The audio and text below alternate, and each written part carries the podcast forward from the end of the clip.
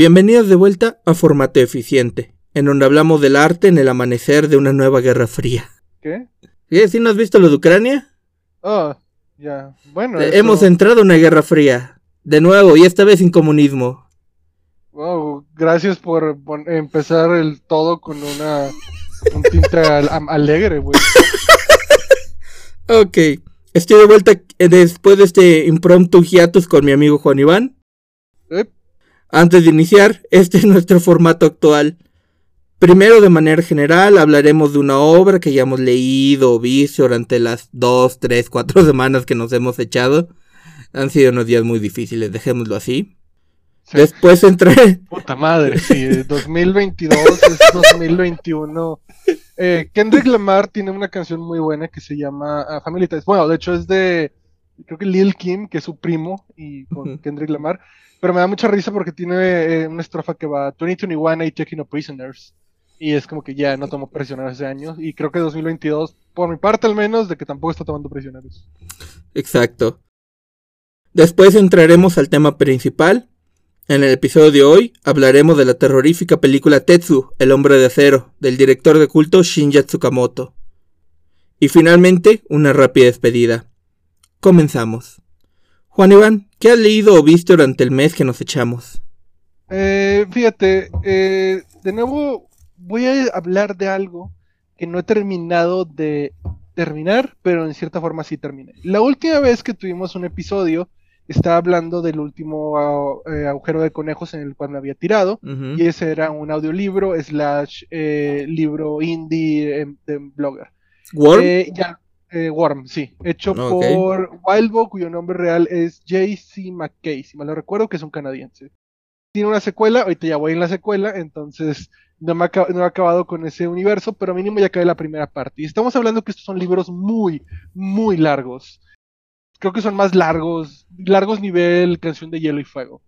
Eh, y creo que ha sido una parte de las razones por las cuales no existen físicamente a la fecha. O sea, estamos hablando que a la fecha eh, esto se, empezó desde el 2012 y he tenido una following bastante decente para hacer algo de internet, pero ni siquiera hay como que PDFs eh, oficiales. Eh, y en parte por varios problemas que al parecer el autor eh, es- trata de ser cuidadoso con los derechos, pero también ha sido una complicación el tratar, para él me imagino, el tratar de publicar estos libros por lo grandes que son no, me quiero imaginar lo complicado que es el poner derechos en historias de superhéroes cuando existen compañías dedicadas únicamente a este tipo de historias. Pero bueno, el punto es, acabé el primer libro eh, que se llama Worm, que es para muchos el más conocido, eh, la secuela también es muy buena, que fue escrita cuatro años, más de como cuatro años después, y ya se nota mucha más madurez del autor. Esta secuela todavía tiene mucho esta vibra de Harry Potter, de, de Teen Lit de la, de la época del 2012 por ahí. Pero, no sé, o sea, yo me quedé obsesionado. Eh, es una... eh, la historia en sí es en un mundo donde existen más o menos con eh, normalidad los superhéroes, que se llaman Parahumans, que es, eh, así se llama el, el multiverso de este autor, y eh, empieza como una chica de secundaria preparatoria, a la que es una, es una niña nerd, la bulean y simplemente tiene, eh, resultó que tiene superpoderes. Su superpoder únicamente es controlar los insectos. A en, N cantidad de kilómetros puede hacer que hagan todo lo que ella quiera y puede sentir lo que están sintiendo. Entonces una, una noche sale y decide como que bueno, ya estoy hasta la madre de que me buleen, voy a ser una superheroína. Eh, shenanigans en su y se termina siendo amiga de varios villanos adolescentes y decide que se va a meter en el grupo para tratar de medio traicionarlos, pero termina haciéndose sus amigos. Y es un inicio de nuevo muy de, eh, de adolescentes y de ahí es una escalación desquiciada con muchos poderes muy creativos y mucha, mucha libertad de censura. Eh, el mismo tiene muchos dejos de terror. El autor mismo reconoció que él su principal género es terror y que sus historias solo son eso de disfrazadas. Y es un poco difícil para mí describir cuál es el encanto que tiene. Eh, realmente es solo un, eh, un, universo creativo muy, muy creativo, muy original, para un tema que yo pensaría que ya estaría súper cansado. Eh, definitivamente es una visión más de superhéroes tipo Watchmen, eh, tipo The Boys, más cínica. Eh, los superhéroes tienen, son patrocinados, tienen patrocinadores, hay mucha corrupción entre ellos. y los villanos algunos son de que estos más de caricatura, no, de no, más realista, que son como que gente fuera de la ley, pero no son terribles, y otros son unos desquiciados completamente. Y hay mucho, mucho gore y las peleas están muy bien descritas y simplemente la idea de que me aventé un libro ridículamente grande de superhéroes en texto escrito es para mí fue como que wow, nunca pensé que este tipo de historia pudiera traducirse también. Pero de nuevo, hay mucha creatividad, hay muchos juegos con el texto de, ok, hay un personaje que su poder es que nadie lo puede recordar, entonces constantemente está apareciendo en, la prosa, como eh, mencionado eh, sin querer, y luego recuerda la prosa, como que, ah, no, no recordaba que he hablado de ello. Hay muchos juegos así. Eh, y en sí es solamente una muy buena historia de aventuras, con muy buenos giros a un tema muy, muy visto. Y ahí como que sí hay bastante magia, a pesar que yo creo que balance un poco los errores ortográficos, porque de nuevo esto es indie, no ha sido editado. Y hay muchas partes con eh, política que ha sido, queda un poco atrás, porque de nuevo esto es del 2012 eh, definitivamente que está un poco más del lado de lo gris, de que, ok, todos tienen un punto, todos son villanos desde, todos en en su perspectiva, etc. Pero probablemente este libro escrito en blog ha sido mi, forma favorita de este género del cual he consumido demasiado, que es el de superhéroes. Porque creo que se enfoca en las consecuencias y la responsabilidad, que nuevo es un tema super visto, de qué es lo que tener un poder que no mereces. Y de ahí se, pero lleva a lugares muy originales a mi gusto. Pero te digo, es simplemente es una muy buena historia, es muy divertida y me di cuenta que, madres, el internet sí está hecho para este tipo de seriales. Porque checando los episodios, la gente ponía comentarios, ponía sugerencias, ponía teorías. Y me, arrepentí mucho de no haberlo leído en el 2013 por ahí, cuando estaba de moda. Se notaba que, que era divertidísimo. Pero sí, eh, y es fecha que estoy aventando la secuela, entonces esta ha sido mi obsesión durante los últimos meses y, me ha hecho pasar bien unos meses muy pinche difíciles de mi vida. Entonces, venga, eso es lo que he estado haciendo. Prácticamente no he consumido nada más. Eh, empecé la última temporada de Euphoria, es buena, está bien. y vi la película de Matrix, la última. No sé si tú la viste. Sí, sí te lo comenté que la vi. ¿Qué te pareció? Ni mala ni buena con cosas buenas y con cosas malas. Me gustó el enfoque para una secuela, sobre todo una 10 años después. Las partes meta no me desagradaron, me parecieron hasta ingeniosas. El querer como que enfatizar más a Trinity, el querer cambiar como que el toque de la pelea, que ahora hay como que máquinas que son buenas, eh, etc, etc. Pero siento que en medio de ello como que no termina de cuajar, como que el guion no estaba a la par hay gente que, me, eh, que ha mencionado que como este solo es una de las hermanas Wachowski, que se nota la falta. Y eso sí se nota sobre todo, porque antes de ver eh, Resurrections vi la primera Matrix y puta madre, qué buenas escenas de acción. O sea, hay un, por más que son de que eh, es una acción muy exagerada, literalmente saltando entre edificios, hay como que cierto peso, cierto dinamismo. Y las peleas de, de, de la última película son en comparación muy aburridas y te digo, también siento que el guion no está a la par. Por más que siento que había ideas que creo que sí hubiesen funcionado. Y a mí me fascinan, fíjate, a mí yo tengo una fascinación muy grande con las secuelas que no fueron planeadas. Yo soy lo opuesto a alguien que piense que eh, una nueva secuela automáticamente es mala, porque a mí me, llama mucho la atención, me da mucha curiosidad. Lo que pueden hacer. Sí, lo que, más que, lo que pueden hacer y cómo continúa una historia que ya acabó. O sea, ¿cuál, cuál es el siguiente paso, sabes? Es absolutamente una cuestión que de hecho tuve con la película de Matrix, la más reciente, cuando la vi, fue que me gustó el hecho de que cómo pasan los años y ya hasta cierto punto evolucionan los personajes fuera del, del escenario. Porque es algo que a veces yo le tenía miedo cuando escuché que iba a ser la nueva película, le dije, hay dos opciones, o esto va a terminar muy mal de esas de que hemos regresado a acción, como un poco como la tercera película que hasta cierto punto Yo no La odio. No, no es eh, para odiarse, pero tampoco es como al mismo nivel que la primera. Me, gusta la teoría que Reloaded y Revolution es una sola película eh, demasiado larga, Y si lo es así, creo que funciona mejor. Creo que es una buena secuela, pero con un pésimo ritmo, porque fácil la mitad de Revolutions la puedes quitar y porque creo que termina bien la trilogía, pero no necesita tanta longitud. Um, alguien, una vez estoy escuchando a alguien decir que hasta cierto punto se siente como si estuvieran reiniciando la trilogía y, existe y tal vez exista la posibilidad de que vayan a hacer una nueva trilogía. No estoy. Pero le fue la mierda. Ah, no, estoy, no estoy seguro si la quiero, pero tampoco estoy como seguro que no la quiero, si me agarro lo que digo. Como que se nota que están muy conscientes de el, el lugar que ha tenido la Matrix en la cultura y si bien siento que no lo pusieron, no lo, no fue una reflexión de lo más elegante posible, porque literalmente ponen como la mitad de la primera película varias veces. Pero. Demasiados callbacks. Demasiados. Sí, sí, es lo que pasa, de que me hubiese gustado esto, pero un poco más mesurado. Pero, o sea, creo que es algo muy chido del que el hacer una. Sobre todo para una trilogía que originalmente sí tenía como que ese trasfondo filosófico, por más que creo que Matrix eh, no, no teníamos la edad cuando salió pero creo que vimos un poco el, ciclo del cual pasó de ser como que eh, una película inteligente a ser una película, una parodia a una película inteligente porque todo el mundo la estaba citando mal y copiando. Pero, o sea, volviéndolo a ver si tiene su trasfondo. Tiene su trasfondo. Yo, la verdad, yo siento que lo que mejor dejó Matrix fue Animatrix.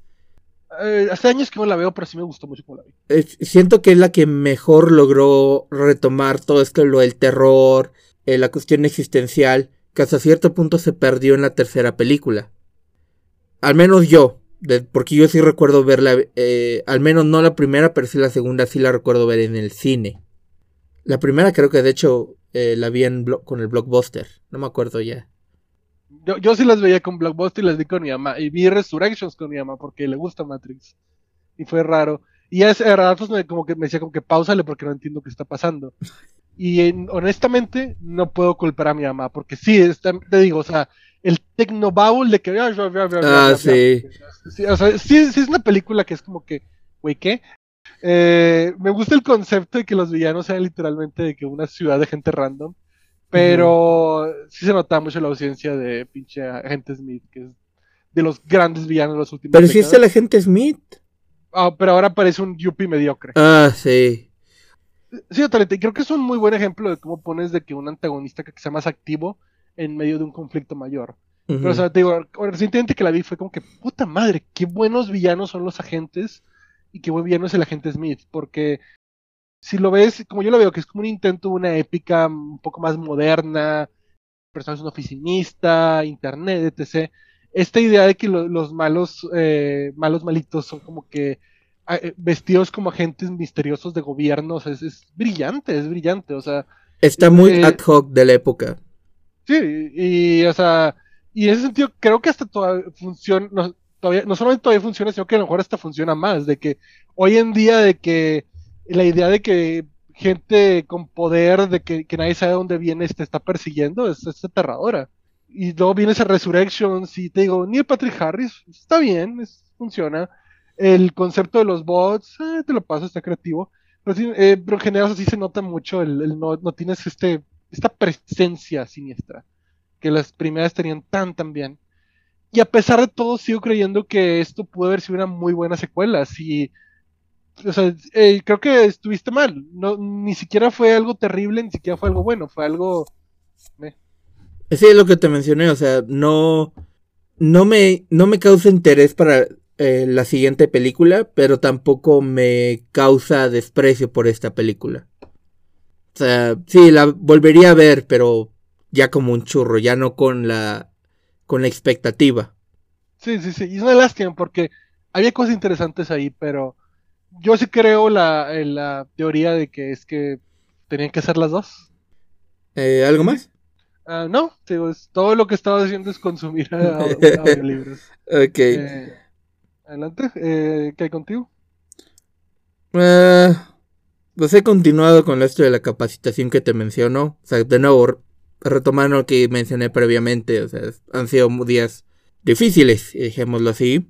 Y obviamente en la capacitación y en todas las cuestiones he leído muy poco. Principalmente manga porque es fácil de leer y porque tengo una lista interminable. Sí, es Desafor- el desafortunadamente, entre el último episodio y este episodio, una muy mala racha de mangas. Muy mala. Aburridísimos. O sea, no merecen ni siquiera ser mencionados. Así de sencillo. Vergas. De lo poco, me puse a ver ahora el anime del Son of Doll, el de My Dress of Darling que hablé la vez pasada, que estaba yo como viendo que la gente se está quejando y quejando y quejando, y ok, voy a verlo. Siento, y sí tiene un poco razón las quejas porque le añadieron algo de boing boing al personaje. O sea, le pusieron, ¿te acuerdas las cestas físicas de tetas que había como en los 2000 de Dead, or- Alive? Que, que parecían eh, bolsas de plástico llenas de jalea. Haz de cuenta que eso hicieron y Eh, es- lo animaron. Pero mira, ok, Quizá no soy, sé que no soy la target audience, pero legítimamente nunca he entendido es eso, por qué lo, por qué los vatos lo encuentran atractivo. O sea, no, no, no se ve, no se ve, no, no se ve humano, güey. Porque son gente de 17 años. 16. Eso es muy optimista de tu parte. Sí, pero mira, es justamente algo que mencionas, porque uno de los, como estas gentes de los anime tweets, estaba diciendo que, uno de los anitubers estaba diciendo que no, no tendría este desprecio, no, no, el 80% de mis problemas con esta serie ya no existirían si toda la gente fuera de la universidad. Y yo te voy a tener que llegar con un logo de, güey, esto no es para ti, y tampoco es para mí. Esto es para gente de 18 para abajo. Gente de prepa, secundaria, primaria. No es para nosotros. Entonces por eso se siente una desconexión. Y cuando alguien dice, siento que me sentiría yo menos mal eh, si fueran gente de universidad, es porque en realidad tú no deberías estar leyendo eso. Ni yo tampoco. Yo lo leo porque la verdad soy un chismoso y es como a ver qué chingados. Pero realmente tanto el manga como el anime, me. Y medio bueno de pronto, pero es, es muy X. O sea, es el tipo de cosas que entiendo por qué hacen un anime, pero tampoco es algo por lo cual yo realmente estaría como haciendo videos o conversaciones. ¿Me agarras? A pesar de que lo estás haciendo. Lo estoy haciendo porque la gente se está quejando y tengo mi, mi Twitter lleno de anitubers quejándose como, Ash, porque esto es popular. Y es como, güey, no es para ti. Es, es un tema muy interesante que creo que es, Que, ha sido un, que por un ejemplo, efecto- ok, sí, que siento continúa. que por ejemplo es un problema que luego tengo con Steven Universe. Que por ejemplo, eh, luego la gente dice, wow, qué buena serie. Y sí tiene episodios increíbles. Eh, Sí. A veces yo lo pongo arriba, sé que esto me va, si alguien lo llega a escuchar me va a prender en fuego. A veces lo pongo arriba de Adventure Time, tiempo de la aventura. Creo Pero que los, lo- mejo- los episodios realmente buenos de Steven Universe son eh, llegan a cumbres más altas, pero también es más inconsistente y Adventure Ah, Time sí. es muy regular. O sea, es, es una muy buena serie, muy constante. Sí. Eh, entonces, ahí cuenta que hay una parte Mejor donde... Lo Puta madre, que- qué sí. El final, el final de Adventure Time sí se lo lleva corbata Sí. a Steven Universe. Sí, desafortunadamente sí. Por Pero más que por- soy defensor de Future, pero bueno, continúa. Sí. Pero, por ejemplo, eh, alguien no está hablando de que justamente Steven Universe, de que estaba quejándose cuando le recomendé la serie, me das cuenta que me envió un mensaje de como, esto me está recomendando y es el primer episodio. ¿Te acuerdas? Desde que es, es un niño quejándose de que ya no está a su lado favorito. Entonces, a cierto punto, es- con muchas de estas series tienes que recordar que tú no eres el, la audiencia principal. Y que si bien hay elementos que con los que logras comunicarte con lo que, y que logran resonar en ti, tú no eres el- la audiencia principal y por lo tanto habrá cosas que no resonarán contigo. Y no es porque Sí. la serie es mala, sino porque tú ya no eres la audiencia.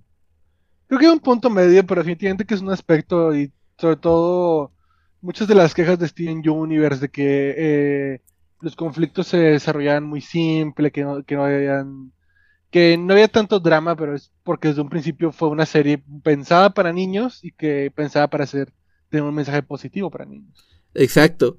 Y por ejemplo, eh, continuando lo que él dice que, oh, este, espero que sean universitarios. Si quieres algo universitario te pones a leer Seinen. La situación es de que no estás leyendo algo de tu demogra este, para ti o para gente de ya de tu edad. Cabe recalcar que hay relativamente pocos Seinen que llega a Occidente, ¿no crees? ¿No? Hay mucho Seinen que ya Occidente, desafortunadamente es... El problema del Seinen siento que... Que en muchas ocasiones sigue siendo con esta como sensibilidad para gente de 18 para abajo y muy edgy. Como por ejemplo Akagame, Akagame ga Kill, que es básicamente es es mature y es seinen porque hay demasiada sangre y demasiada violación, demasiada violación, pero tampoco Solo, solo sé eso de esa serie y pues no la he visto. Eh, eh, I can't. Ok, la verdad has hecho un buen tra- has hecho una buen- has tomado una buena decisión. Pero Muy bien, Jamie.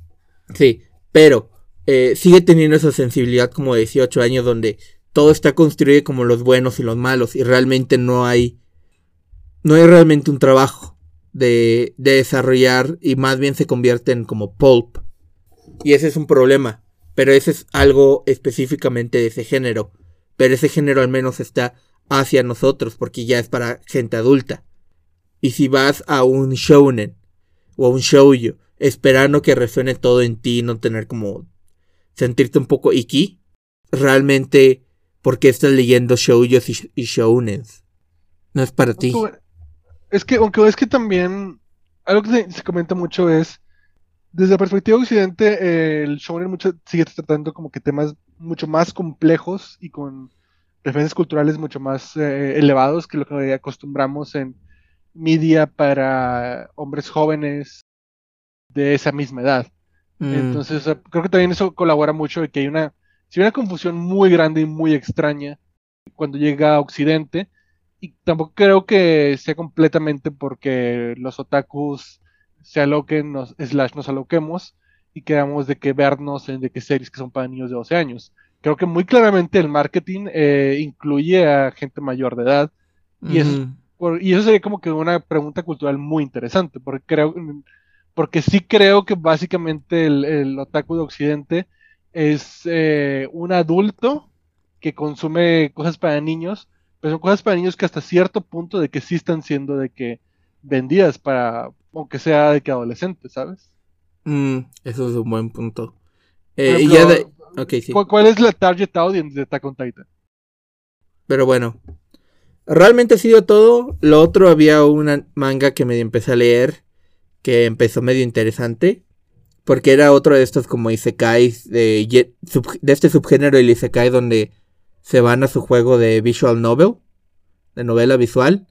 O sea, estaba interesante por el hecho de que esta vez no morían y renacían como un personaje, sino esta vez eran como, seguían siendo los jugadores, pero ya no tenían como input sobre los personajes, y nomás eran como dos, este, haz de cuenta que la audiencia diciéndole, ¡Bú! ¡Eh! a los personajes. Y me pareció interesante, pero la forma en que está trabajado, haz de cuenta que le quita el interés. Entonces, eh, y es lo más como medio interesante. El otro que leí fue como Megami no Cafe Terrace, Goddess Cafe Terrace, de Seo Koji, que es un mangaka que me gusta, pero tampoco es como muy interesante. O sea, Es shoujo. no, es este. Seinen. Seinen. Ok, ok. Él, él se dedica más como a romances. Eh, se volvió popular aquí por Kimi no Irumachi. Y un poco porque tuvo un twist de ese tipo de twist de que. que se vuelve peleas. Y causa como controversias. Eh, te lo voy a contar porque ya ha pasado años. Básicamente el tipo pierde la novia. El tipo pierde la novia y va. Y luego se hace amigo y resulta que el su mejor amigo es el que está saliendo ahora con su, ex- con su ex novia. Y se vuelve un poco stalkerish Ok. Pero todo siempre como defendiendo un poco al exnovio que fue a la ciudad a buscar a su novia y ganarla de vuelta. Es como, güey, ya no está enamorado de ti. Pensé que se- cuando dijiste que hay un cambio de género y se vuelve de peleas, pensé que era un Mahu Sensei de Nejima. No, no, no, no. Ese sigue siendo el caso más bizarro del cual he escuchado hablar. Bueno, no, no el más bizarro, hay muchos bizarros. Hay muchos. Entonces No está eso. que es un shonen de pelea eh, infinito que empezó como un eh, manga de harem. Y continúa siendo un manga de harem. Uno está leyendo Pero- Bakuman. Y realmente, o sea, la gente no entiende por qué luego leo Bakuman. Pero tienes que leer Bakuman porque muchas cosas del, de la industria del manga están puestas, están exhibidas ahí. Y una de las cuestiones que mencionan y que he logrado uno incluso analizar como dentro de, de las tendencias es que usualmente los mangakas se vuelven como inician con comedia con harem porque más tarde lo pueden cambiar a un seinen de peleas. Probablemente. No, o sea, es, esa, es la esa es la política editorial. Y por eso tenemos los eh, do- eh, pentágonos eh, amorosos. Sí. Sí. De nuevo, o sea, ah, no, no hay, no había, no hay mucho de qué hablar. Y de ¿No las estás siguiendo los que están ahorita en emisión? De que ¿cuáles? Attack on Titan, eh, Demon Slayer, etc. Demon Slayer sí de pronto lo veo, pero ¿cómo explicar? Sí me gusta, pero hasta ahí. O sea, tal vez el mejor que he leído fue, el mejor que he visto ha sido Agretsuko, pero no lo he terminado de ver. Eh, no sé si cuente. Sí, es medio anime y todo. Lo, oh, Agretsuko, Y Otaxi. te- Otaxi es uno muy bueno. me lo han recomendado, no lo he checado. Eh, Agretsuko, las primeras dos temporadas las vi. Para la tercera me aburrió porque repite mucho la historia. Eh, Sí. No hay épica Godín como Betty la Fea. Eh, es cierto. Betty la Fea Pared. Sí. Fíjate, creo que de Demon Slayer, Kimetsu no Yaiba, siento que es muy buen shonen, pero un shonen muy genérico, pero que es bueno en ser genérico. Que es un Ujú. poco también lo que pienso con Jujutsu Kaisen. No sé si se lo has leído. No, lo he tenido en mi lista, ese y Chainsaw Man. Creo que es. Eh, ch- chécate Chainsaw Man. Eh, Chainsaw Man y Jujutsu son. Creo yo que. como, diré los shonen, pero a lo mejor Chainsaw sí entra en Seinen, fíjate. Mm, Eh, mínimo Chainsaw sí me pareció muy, muy bueno. Eh, y ya acabó, va a ser por partes. Y digamos ahorita ya acabó la primera parte, y es la que va a ser animada. Eh, al parecer ha tenido mucho éxito, curiosamente mucho en Latinoamérica. Entonces yo sí estoy emocionado por la adaptación, pero o sea, sí, sí te súper recomiendo eh, Chainsaw. Si bien no estoy seguro de cómo recomendarlo, está en un punto medio muy extraño en que es muy gore y muy inmaduro pero y sexual y todo, pero eventualmente va sacando temas más densos, o sea, sí tiene su alma, lo cual lo hace, lo hace un poco incómodo porque es- está muy pendejo para hacer eh, como algo, no sé, tipo verse en sus buenos momentos, pero definitivamente que no es un Nakage Kill o algo por el estilo.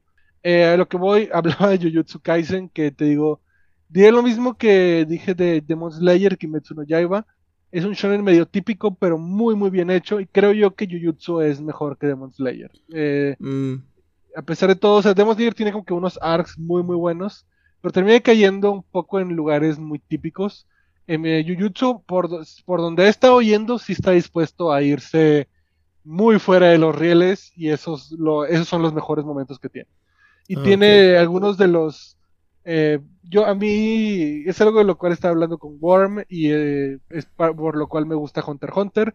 Me encantan los poderes y las peleas con, eh, creativos. soy fan de yoyos. Y Jujutsu tiene algunos de los más raros que he visto en Shonen en mucho tiempo y lo aprecio mucho. ¿Estás hablando de Yatus ex Yatus? No, no, no lo invocas. yo, yo sí, ah, yo sí estaba muy anotado con el último arc, el de la sucesión de los reyes, de- el rey de Kakin. No lo van a Eh, terminar. O sea, Ya sé, ya sé. Y nunca voy a leer el completo a Canción de Hielo y Fuego. Puta madre. Pero sí, o sea, sí, sí están saliendo cosas buenas mínimo del campo del shonen. Ok. Y al parecer hay varias series más que están eh, agarrando fuerza desde Shonen Jump. Sí, están teniendo una buena. Desafortunadamente una de esas es Shouha Hoten. Lo cual No, es... no, no, no, ¿Cuál es? Te hablé de que dije que es el dibujante de, de Dead Note.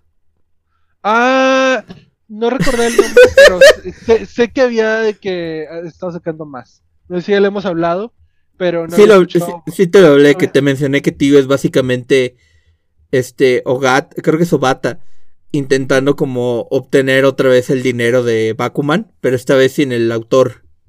Y, o sea, ¿qué tipo de historia era? ¿Un shonen típico o...? Sí, eh, haz, de, cuenta que es Bakuman, incluso, o sea, es, es tan pendejo lo que voy a decir. Es Bakuman, porque el personaje principal es alguien que antes era es un comediante como Secret. Ya, ya Y- vi que, ya vi que. Sí. Creo que estamos repitiendo lo que ya Está repitiendo la fórmula, tan, es tan obvia que lo estoy viendo. Y, y, este- y luego resulta que llegan y son como los únicos de la prepa y están contra un super genio. Y hasta repite, hasta repite los, los modelos, o sea, literalmente como uno de los personajes principales. Ahora es una de las amigas principales en el show Jajoten. Y es, es tan malo, güey. Porque estoy leyéndolo y estoy viendo y estoy como, wow. Neta que necesitas dinero, güey. Eso es un poco triste, güey, porque, verga, me acuerdo de, güey, Death Note. Death, Death Note se ha sostenido, creo yo, a pesar de todo. Se ha sostenido porque es bastante, es bastante ingenioso las trampas que ponen con Light y con me, Nier. me, me parece increíble como realmente es de las pocas series que te venden la idea de una batalla de cerebros y episodios enteros de gente nada más de que platicando y explicando alguna estupidez como que ah pestañó cuando dije tal cosa entonces Sí, él sí, sabe sí. que yo sé que yo sé que él sabe y es la cosa más emocionante del mundo o sea Sí. realmente De- Death Note eh, tiene El- detalles pero es una maravilla por lo que es En la escena donde está comiendo las papas. eterna maravillosa Sí. me, me definió como ser humano Ok. Otra, otra cosa es que sí hubo todo este mes, ha, habido un chingo de anuncios de videojuegos, güey. Y tengo Ah, que hablar. ese, ese- ese vicio hace tiempo que no me meto Ok, Popslinger, el videojuego que hablamos el episodio pasado, ya está disponible. Está como a 300 pesos. Pero no está en, en Steam dijiste ¿verdad? No, está en Switch, solo en Switch. Puta madre. De hecho, lo que mencionó este Abreu es de que le han estado mencionando mucho y cuándo sale en Steam. También está No obteniendo, está obteniendo un following en Japón. Wow, qué bien, felicidades por Abreu. Pero Sí. para esto, no, no hay, solo para enfatizar, no hay planes para que salga en Steam. No que yo sepa. Bueno, Ok. que lo quieran en Japón. ok. Eh, Mother 1 y Mother 2, que es básicamente Airbound y Airbound 0, están ahorita disponibles, gratis. En, en, en, en Switch, supongo. en el Switch, en el sistema de emulación del Switch. Ah, Eh, Advance Wars va a sacar el 8 de abril su, su versión de su remake del 1 y 2, que es uno de los que me encanta. Tactical RPGs. es muy bueno. Sí. Mario Strikers va a sacar una nueva secuela el 10 de junio. Una de mis. Literalmente es uno de mis favoritos de fútbol. Ahora sí, esto sí lo considero como un juego de fútbol. Porque hay luego gente que se queja de que dice: El FIFA es aburrido porque no hay mucho fútbol. Porque es simplemente como jugar. Como simular fútbol. Pero realmente es eso: FIFA, PES, eFootball. Football Manager son simuladores, o sea, juegos, juegos de fútbol, videojuegos de fútbol, hay muy pocos. Y los pocos que hay, por ejemplo, uno de los buenos es Mario Strikers, que va a sacar una secuela, Battle League, el 10 de junio. Mira, a riesgo, no, no es una invitación para que te explayes demasiado, pero así me das la duda. o sea, ¿Cuál es la- en qué consiste esa diferencia? Eh, la principal diferencia es en el objetivo. Cuando yo juego, cuando yo jugaba PES, eh, FIFA, cuando juego FIFA, este, Football Manager, estoy simulando. Estoy buscando que mi equipo, mi equipo Tigres de la Universidad Autónoma de Nuevo León, gane en. Europa. Es esa cuestión. O sea, yo estoy buscando simular. Simular es tener a mi equipo. Simular tener ciertos jugadores de otras ligas, de otros equipos, en Tigres, por ejemplo. Y es el ejemplo que yo siempre utilizo para dif- diferenciarlos. FIFA, la primera vez que jugué FIFA, lo primero que hice fue poner Ronaldinho, Shevchenko, Canavaro, Jan Kula, este, Buoso, sí, o sea, tengan entendido que es como 8 o 9 años. Estaba súper desbalanceado el equipo. Piojo. López, No tengo idea de quién habla. sí, ya sé que no tienes, pero me refiero para aquel que escuche y que diga, wow, no, o sea, puro delantero, güey, sí.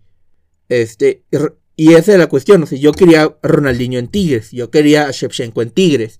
Es esta simulación de querer X jugador en tu equipo, es querer ver a tu equipo ser campeón. Eso es lo que tú buscas en FIFA. Lo que buscas en juegos como eh, Mario Strikers es jugar con las mecánicas del fútbol. O sea, ya no simular jugar fútbol, sino poniendo, por ejemplo, el de Mega Man, Mega Man Fútbol, es ahora este, incrementar ciertos elementos del fútbol a través de videojuegos, a través de la lógica de videojuegos. Como en el de Mega Man Fútbol, que tú podías disparar con el cañón de Mega Man una pelota, o utilizar las habilidades especiales de otro de los robots de Mega Man para quitarte defensas. Eso es lo que diferencia. Y existía mucho en el arcade esta cuestión de añadirle superpoderes a los jugadores. Y eso es lo que lo hacía un videojuego de fútbol. En vez de un simulador de fútbol. No tengo ningún contexto para decir sí o no, pero definitivamente suena que estás muy apasionado al respecto. Me encanta eso. Eh, Fire Emblem 3 Tree Houses, las de tres casas, va a tener una secuela. La cual es rarísimo en, Intelligent Systems y en todas las y en realmente en Fire Emblem. Desafortunadamente es de mi género, de uno de los géneros que no, no les tengo aprecio ni interés. Van a ser una versión de Warriors.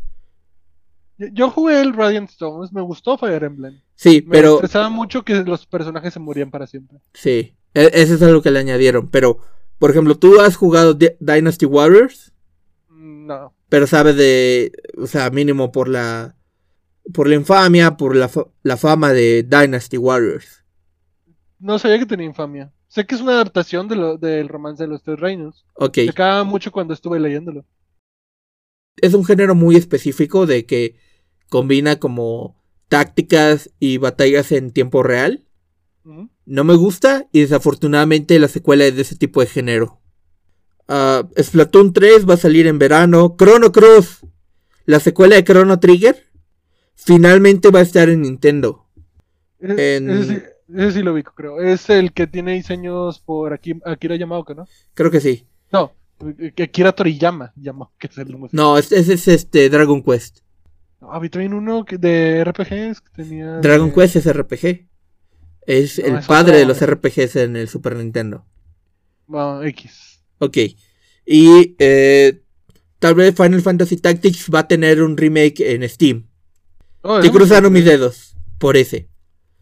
Eh, Yo adoro la verdad Tactics Advance. Hay gente que no le gusta. Sí, eh, yo, eh, de- mi juego de estrategias favorito cuando estaba morro, y siempre me han dicho que el Tactics, el original, es de que increíble.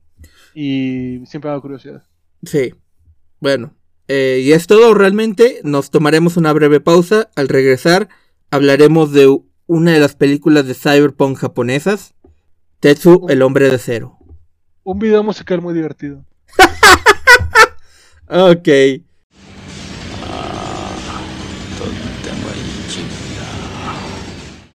Bienvenidos de vuelta a Formato Eficiente. Continuando esta serie de episodios acerca de películas que se encuentran por el momento en YouTube gratis, hablaremos de otra película de terror surrealista, Tetsu, el hombre de acero, del director Shinya Tsukamoto. Originalmente estrenada en 1989, esta obra es considerada como una joya del cy- cyberpunk japonés un poco el contexto de la película. Del director Shinya Tsukamoto, nacido el 1 de enero de 1960, de la generación de Urusawa Naoki. De hecho, es mucho niño del siglo XX. ¿Qué puedo decir de esta película? Es una experiencia. Digo, lo Sí. que te decía hace rato Bueno, es. Me este, pareció casi más un video musical que una película.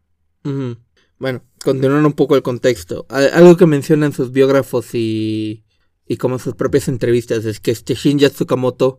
Debido a la situación de Japón de la posguerra y, a la- y al boom económico, él creció en una ciudad de mallas y varillas, en constante construcción. Sus influencias aparentemente son Gojira, o sea, las películas de Godzilla, Akira Kurosawa, David Lynch y Cronenberg, el de terror. No sé si lo has visto tú. Claro que sí, me gusta bastante y puedo definitivamente ver esa influencia. Sí, otra cuestión, eh, él también fue director teatral, o sea, dramaturgo.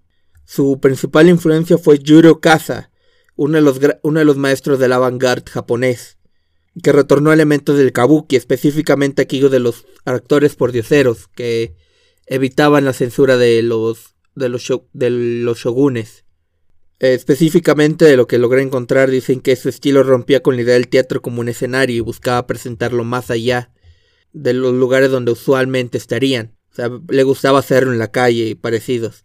Tenía esta cuestión de la teoría del cuerpo como privilegiado, como el actor como paria, su cuerpo como una representación de los gustos y, medio, y miedos de la gente. Y dime si eso no suena como la película que acabamos de ver. Oh, man. Hay un énfasis muy interesante en cuerpo. Eh, Exacto. y- escenas de básicamente danza, cosas por el estilo. O escenas donde son solo close-up de ciertas partes del cuerpo. Sí, y de los hecho- close-ups, eh, el, el uso de cámara en esta es muy interesante, digo. Hay partes donde solo la, la cámara está, digamos, corriendo, viendo de que partes de las calles, cosas por el estilo de un Japón más o menos desolado. Ese tipo de cosas que siento que con un poco menos de pericia se verían muy amateur o como una parodia de cine de arte. Pero se tiene muy buen ojo para la fotografía, lo cual siento que hace que, todo se funcione. Eh, de hecho, continuando la conexión con este, el Yuro Kaza. Kenji Nasa, uno que fue parte de la troupe de Yuro trabajó en esta película que acabamos de ver. Específicamente, nosotros vemos a su esposa, Kei Fujiwara, que es la novia. Las influencias que a la que se las atribuyen es Quentin Tarantino, lo podemos ver claramente. David Fincher, las hermanas Wachowski, de hecho, lo tienen catalogado como una de sus influencias. Y Aronofsky, lo cual digo bullshit, porque Aronofsky es básicamente Satoshi Kon occidental. Además, no estoy seguro de que, cómo funciona ahí la línea de tiempo, ¿eh? Sí. Él es productor, actor, director y guionista. Es el hombre orquesta, pues. Actuó en la mayoría de sus películas. De hecho, actuó también algunas películas que no fueron dirigidas por él, como Shin Godzilla de Hideaki Anno. Ah, vamos a película. Sí, y Quiet Man, creo que se llama, la de Scorsese. Eh, ¿Quiet Man no es de los Cohen? No, creo que es de Scorsese. Es una reciente de él, que donde supuestamente es como Martin Scorsese intentando hacer una película de japoneses. Ok, interesante. Tiene rato que no veo. Bueno, sigo sin verla del irlandés. Exacto. Es una muy buena película. Eh, Lo sé, pero cuatro horas. Es cierto. Es un producto completamente del, cine independiente. Rompió, o sea, él rompió realmente, para ser fuera sincero, él rompió completamente un poco la estructura de cómo eh, podías hacerla en el cine japonés, porque usualmente tú tenías que obtener un contrato con una productora, como fue con Akira Kurosawa, como fue con eh, Kinoshita, como fue con Satoshi Kon incluso. Pero en este caso, de hecho, esto lo financió. Esta película fue financiada con su dinero. Y fue con un troupe con su gente. Con un, con un staff con su gente. En cuanto a la película, fue estrenada en el 89. Eh, nadie le tenía confianza hasta que ganó el premio a mejor película en el Fanta Fest de Roma en el 89 también. Shinja fue director, actor, guionista y productor. O sea, de nuevo, el hombre orquesta. Existen dos secuelas. Tetsu, el, el cuerpo de martillo del 92 y Tetsu el hombre bala del 2009. Yo quiero ver las secuelas. ¿Qué, ¿Qué, haces con una secuela de esta? Aparentemente fue un remake, la del cuerpo de martillo como un, un remake y Tetsu el hombre bala no encontré buenas reseñas. De, realmente las reseñas como logré encontrar es de que no pacan esta película. Así de sencillo. ¿Quién hace, eh, menciona quién hizo la música? Es que es fascinante. Eh, ahorita te lo busco es de hecho la ópera prima de sus largometrajes. Previamente había producido varios cortos y obras teatrales, como mencioné previamente. De hecho, esta está basada en una obra teatral que él inició, su tercera obra, que él inició este, cuando estaba todavía en la universidad, que luego hizo dos adaptaciones eh, en cortometrajes, Dencho Koso no Boken y Futsu Saisa no Kaijin, en el 87 y 88, respectivamente que más tarde agarró elementos de esas películas y lo adaptó en este largometraje que acabamos de ver. Y la mayoría de los actores que están en esos dos vuelven a actuar aquí. De hecho, sí puedo ver cómo esto puede ser una obra de teatro. Digo. El decir historia simple, digo historia entre comillas. Y no lo digo como un insulto. No, ni siquiera diría una historia simple, es más algo surrealista. O sea, no hay una. No hay una narrativa ortodoxa, dejémoslo así se expresa más a través de sentimientos que de narrativa. Sí, te digo, o sea, es algo en burla lo de que video musical, pues no siento que legítimamente no estoy tan alejado, o sea, eh, todo está ahí por el ritmo, por la música, por la, por las mismas imágenes, o sea, lo más cercano es un hombre empieza lentamente a volverse de metal y está aterrado ante ello. Creo que sería mi más la mejor sinopsis posible, sí y una mujer eh, eh, eh, lo infecta o también pues, que lo viola y al mismo tiempo tiene una relación amorosa, mutua. Está muy rara esa parte. ya, ya, creo que ya es el punto de hablarlo. Déjame, no, no, no he terminado, no he terminado, déjame. Sus otras dos, sí, sus otras dos como obras, que tuvo obras teatrales, fueron una en donde un niño vende planes de suicidio a adultos. ok, eso es chistoso. Ok, y un mundo en dos terminan con la misma cara debido a la fascinación con la cirugía plástica. Eh, la producción de esta película fue un desastre. Lo que he encontrado es que. ¿Cuál fue? Tomorrow Taguchi, uno de los que estuvo involucrados en, como staff, que fue parte de la iluminación, fue el último que quedó, porque todos renunciaron antes de que se terminara la película. Da cuenta que él decidió financiarla por sí solo, porque él dijo que mis otras dos películas habían tenido como este premios de la crítica y cuestiones parecidas. Pero aparentemente iba a ser una película de 30 minutos. Cortometraje en ese caso, ¿no? Sí, y obviamente es hora y cacho. Entonces añade hora y cacho. Eh, obviamente hubo problemas de presupuesto, hubo problemas de producción. Para cuando terminaron, hubo tantos problemas que Tsukamoto eh, incluso llegó a comentar que quería prenderle en fuego a los negativos. ¿Dices que entonces ya no tenía nadie para el final? Nadie en el staff. Todos los actores se quedaron porque resulta que todos los el staff y Shinja Tsukamoto vivían en la misma casa y aparentemente era tan molesto vivir con él que renunciaban. Por, ¿Pero por su mismo carácter o por la naturaleza de la película? Aparentemente más por el carácter del, del director. Me pregunto cómo sería tratar con esta persona. Y ahora sí pasamos a la sinopsis. Primero iniciamos. Eh, la película primero inicia en un momento un poco de imágenes. Y algo que mencionas lo del video musical. Algo que encontré es que Shinya Tsukamoto es, o bueno, es, fue fue director de, de, comerciales. Y hasta cierto punto, pues, esa influencia en la forma que presenta las imágenes. Entonces vemos a este fetichista de metal, que son estos que se les llamaba apaches de acero. Así se le llamaba a este tipo de gente que dependía de la venta de acero de estarlo robando de escombros. En Japón. En Japón, sí. Muchas de las veces eran de gente de Okinawa o de los mundos bajos. Y vemos que este fetichista como este, se está saboreando el metal, como ponen esta artificialidad con el cuerpo de hombres negros, de atletas, y como él intenta como volverse esta forma artificial eh, metiéndose una barra de acero. De que, metiéndosela de que literalmente dentro del brazo. la pierna, se lo mete en la pierna. Ah, en la pierna. Sí. Y, le, y luego se lo quita y se empieza a pudrir. O sea, ves hasta los eso sí me acuerdo, desde el primer momento que wow. Ah, sí, los gusanos. Sí, te sale corriendo eh, de nuevo con esta bellísima manera de cómo presenta el terror en el personaje. Como está el grito, la desesperación. Y lo siguiente que vemos es que lo chocan, lo atropellan. Y pasamos a la siguiente escena.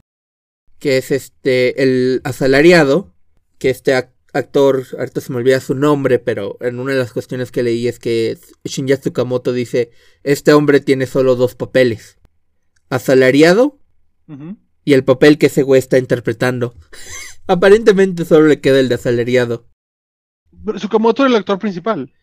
Eh, no, Shinya Tsukamoto es el director y él actúa en la película como el Apache de acero. Ya, ya. Este es otro skin, algo así. Se me, olvida ahorita el nombre, déjame buscártelo. Mientras, ¿qué recuerda de la primera parte cuando está el asalariado ahí este, en su departamento? Está, habla con, eh, habla el teléfono está, y saluda y el teléfono es una voz femenina que solo le saluda de vuelta y solo está haciendo eso constantemente. Eh, se dice como que mochi mochi y le contesta el teléfono mochi mochi y se avienta de que varios minutos eh, después recuerdo la forma desquiciada, aquí es donde entra el soundtrack, que es este un solo constante de batería con estilo industrial, mientras se pone como que el título, y se ve muy, muy cool.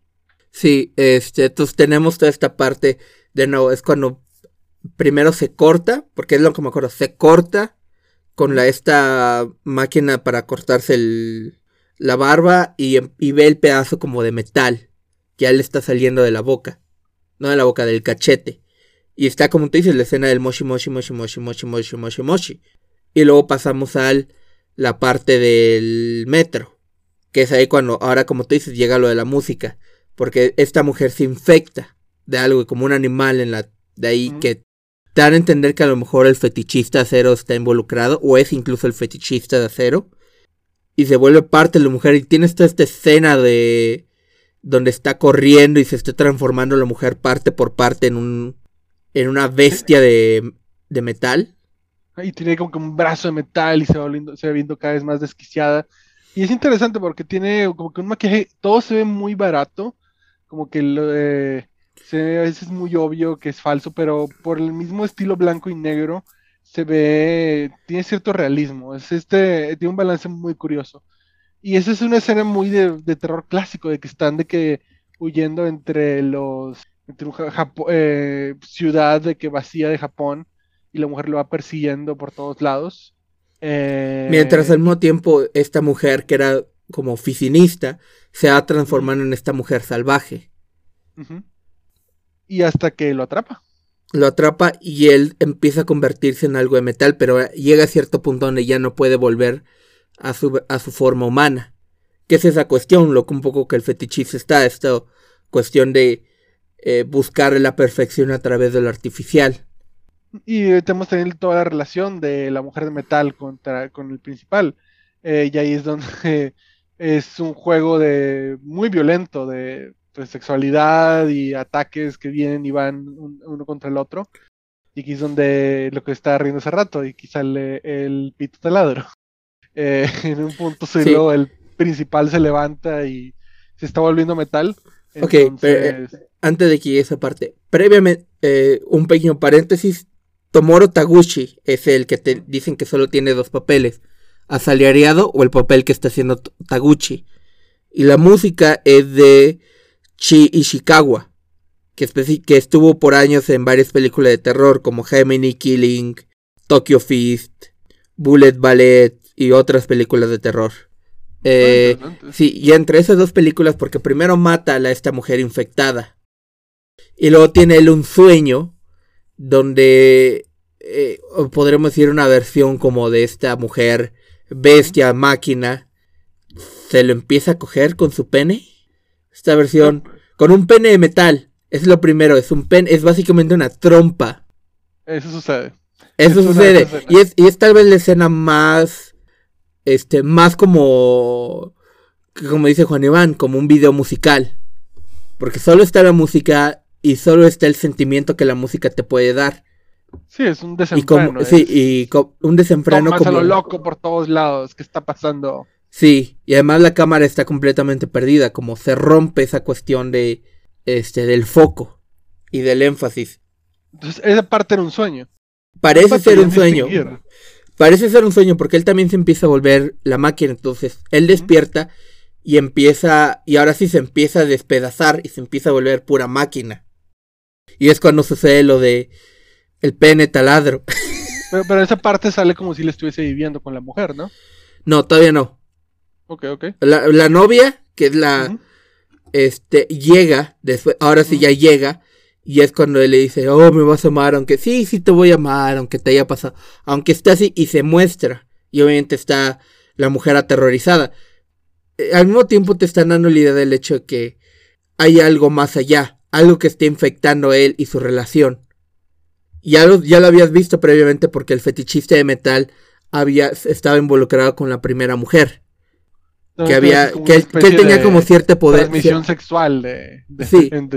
de metal. Sí, entonces ella lo apuñala, él se cae en el suelo. Tan eh, parecía, yo digo que ahí era originalmente como el fin, porque es muy fino, o sea, porque parece como si ella hubiera matado ya al la novia que- actuada por Kei Fujiwara, mata a este Tomoro Taguchi, que es el asalariado. Y parece como el final, porque es como película de terror. Mató a la bestia, pero en realidad ella decide perdonarlo y tener sexo. Y tiene esta escena donde el taladro mata a la chava. ¡Ah! y luego pasamos al siguiente día, donde tiene esta representación como un poco de metáfora visual, donde la, eh, máquina mata a la naturaleza y la naturaleza siendo la novia porque ahora está llena de flores. Sutil, la verdad. Este es el punto donde sí me poco con la película, entonces eh, adelante. Eh, tú las riendas. De nuevo, recordando lo que acabo de decir de Yurukazu, que tiene esta cuestión de el eh, la teoría del cuerpo perfecto. Básicamente a través del cuerpo eh, se expresa la historia. Y lo vemos por la forma en que él empieza a convertirse más chatarra. Sí, y el maquillaje es increíble. Eh, sí, eh, eso sí. se, se ve el, el punto medio entre algo que se ve barato y probablemente lo era, de que se, que se podría hacer como que para un Halloween, pero se ve cool, o sea, sí. Eh, hay algo muy estético en la manera que se vuelve chatarra, a pesar de que se ve muy barato. Absolutamente. Y de hecho, hasta cierto punto ya es donde empiezas a tener como, de nuevo, regresando a lo que acabo de decir de el cuerpo como, como, como metáfora y como representación narrativa. O sea, estamos aquí ya completamente, ya no hay, ya no hay como narración, ya no hay texto, ya no hay monólogo, ya todo está representado a través de los cuerpos. La muerte de la naturaleza a través de la, de la máquina, como la novia está en flores como una imagen de naturaleza y al mismo tiempo tienes a este al asalariado siendo la máquina y luego te, por la forma en que otros flashbacks anteriores llegas a un punto donde te, da a entender que la primera escena donde chocan al fetichista de metal fue causado por el asalariado. Entonces el asalariado lo mató y lo enterró en una en un bosque y al lado de su cuerpo se cogió a la novia. Y que por eso se enoja y quiere y regresa a la vida para vengarse.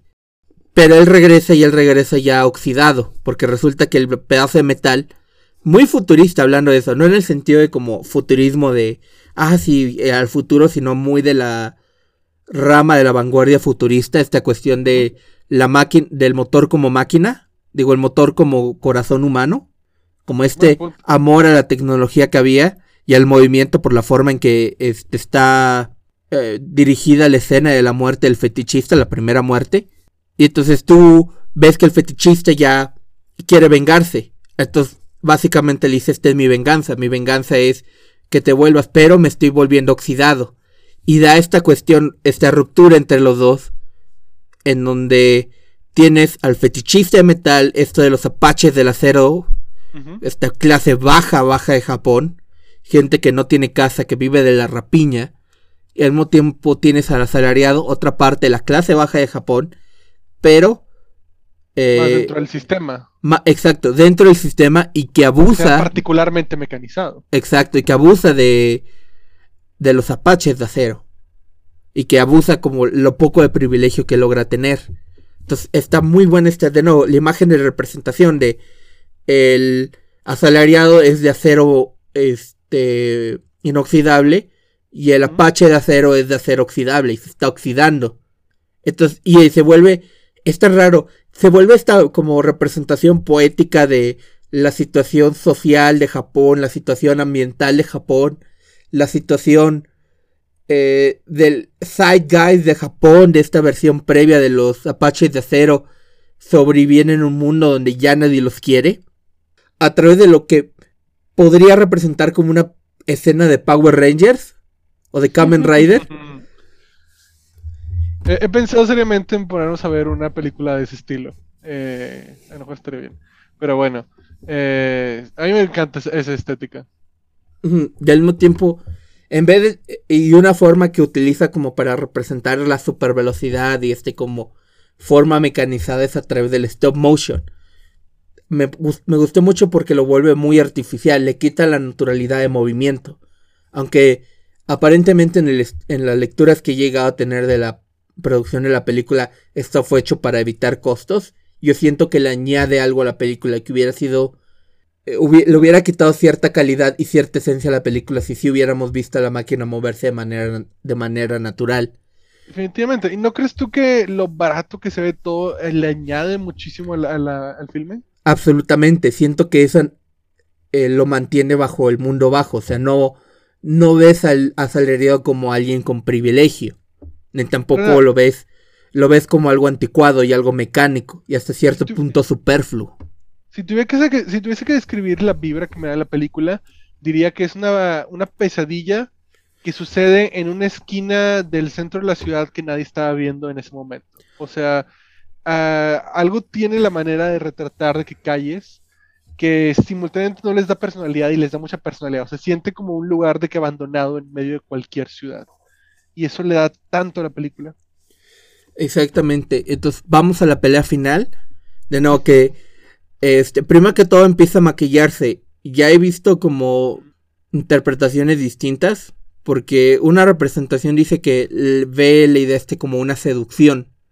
La pelea como una forma de seducción yo lo veo más cercano a los apaches.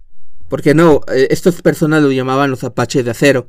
Entonces yo creo que hasta cierto punto Shinya Tsukamoto agarró elementos del kabuki, que era esta cuestión que mencioné muy, muy cercana a Yurokaza, esta versión avant-garde del, cine, del teatro japonés, y lo combinó con la cuestión de los apaches.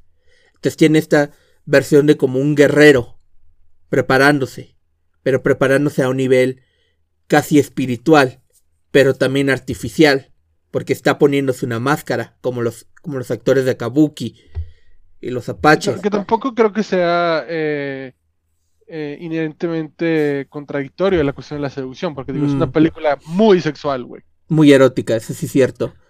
No sé si diría que erótica, pero diría, es sexual.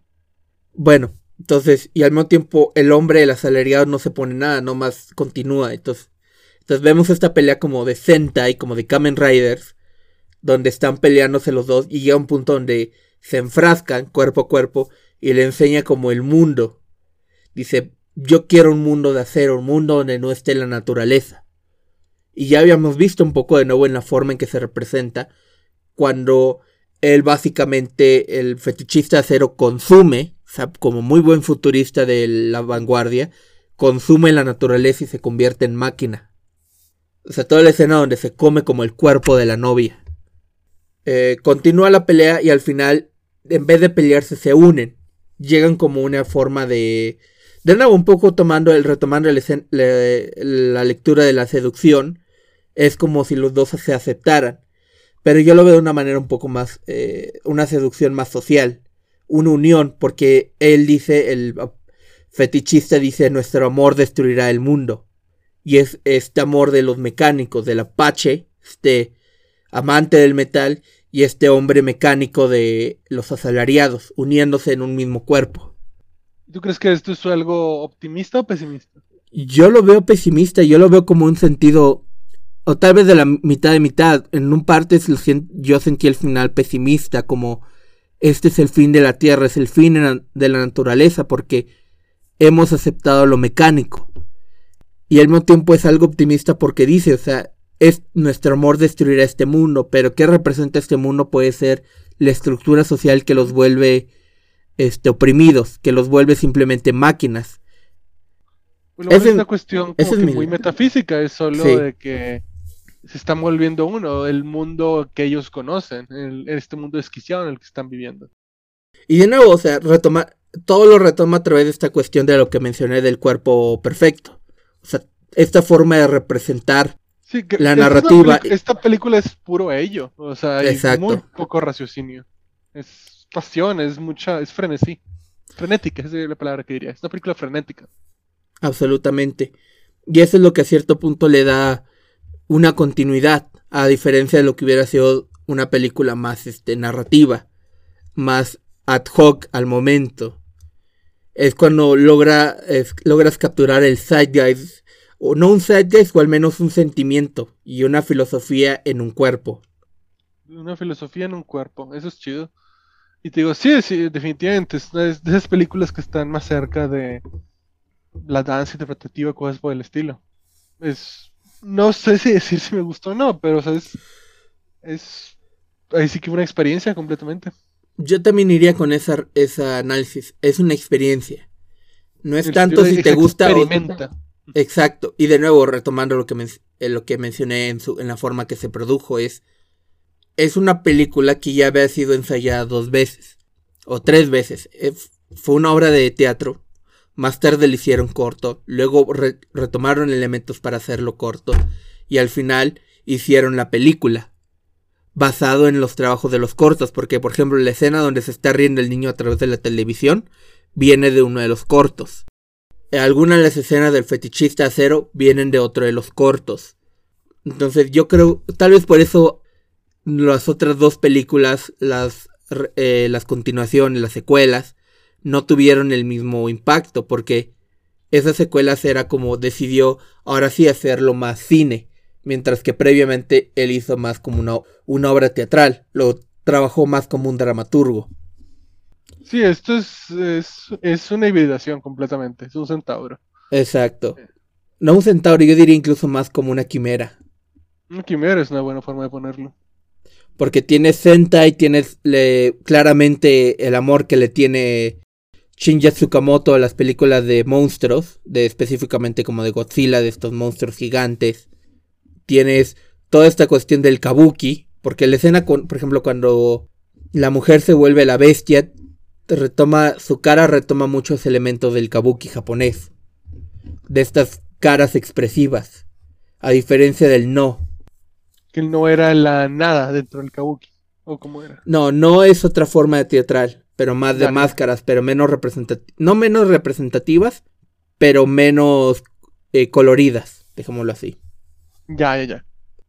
Entonces, es, entonces eh, no termina. Sí, entonces eso es eh, El Hombre de Acero. Es recomendable como una experiencia, tal vez no como una película, por lo que hemos mencionado previamente. No es para llevar a la, primera cita, Ni a la tercera cita, es más una película que tienes que ver si la persona está, interesada en películas experimentales. Esto es completamente cine de arte, es cine eh, de hueso colorado. O sea, el planeta fabuloso se queda pendejo. Ok, tal vez sí. No, no diría que se queda pendejo, pero más... En el, sentido de, bizarro, de... Ah, sí, sí, sí, es absolutamente. absolutamente. alienar. Absolutamente. Es, este ya, tal vez, eh, retomando lo que dices, es una... Es un video musical. Es un video musical, es una obra de teatro, es un... Es, una, es un collage de varios géneros, pero nunca una película en sí. Y tiene un pito taladro. y con eso terminamos. Y tiene un pito taladro. Bueno, eso sería todo por de nosotros por el día de hoy. Eh, nos veremos en el siguiente mes. Este podcast se volverá mensual. Como mencioné previamente, los días son duros con nosotros en estas últimas semanas. No podremos aguantar un esquema bisemanal, será mensual. Por lo tanto, nos veremos el siguiente mes. Hasta finalmente este es un... Ah, estaba hablando. suele decir que este es un proyecto que estamos haciendo entre amigos, por diversión, entonces ya ahorita em, quedamos de acuerdo que hacerlo mensual es lo que nos funcionaría mejor. Si hay alguien que nos ha seguido escuchando, está escuchando hasta ahorita, muchas gracias y seguiremos de una forma u otra. Seguiremos de una forma y otra. Hasta la próxima. Hasta la próxima.